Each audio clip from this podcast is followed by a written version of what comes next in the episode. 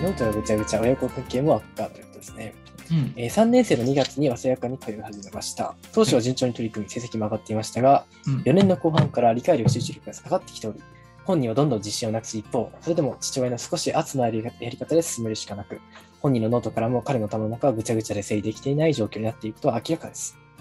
親子関係も家族関係もそれを原因にあまり良くないことが多くなりました。もはや受験というより、今後自分に自信を持って取り組める状態に持っていきたいと思っておりますというお悩みですね。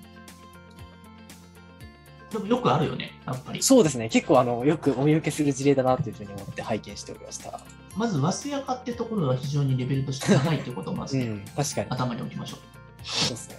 う。で成績がやっぱりね、上がるんですよね。4年生くらいまでは簡単なので。うん4年の後半からやはり難しくなりますよね。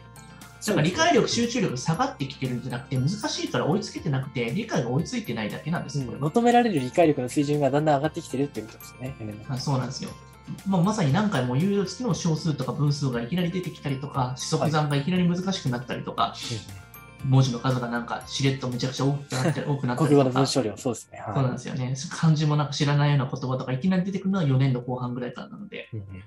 その時に成績が下がった時にお父さんもやっぱ数字しか見てなかったりとかして、そこのところでやっぱりあの高圧的になられてしまったら結構かわいそうだったりするので、うん。それでノートが汚くなってしまうっていうことは、やっぱり難しすぎたりとか、量が多かったりとか、多分追いつけてないっていうことですね、スピードとかも。全体的な部分のキャパオーバーになっている可能性があるので、うんあのお父さんの焦りとかっていうのお父さんもまずね、その理解しなきゃいけないですね。その今追いつけてないから、しっかりという年数の前半のところから覚え直しをしていくってところをうん。一緒にやっていこうねっていうところがあれば、そこで多分、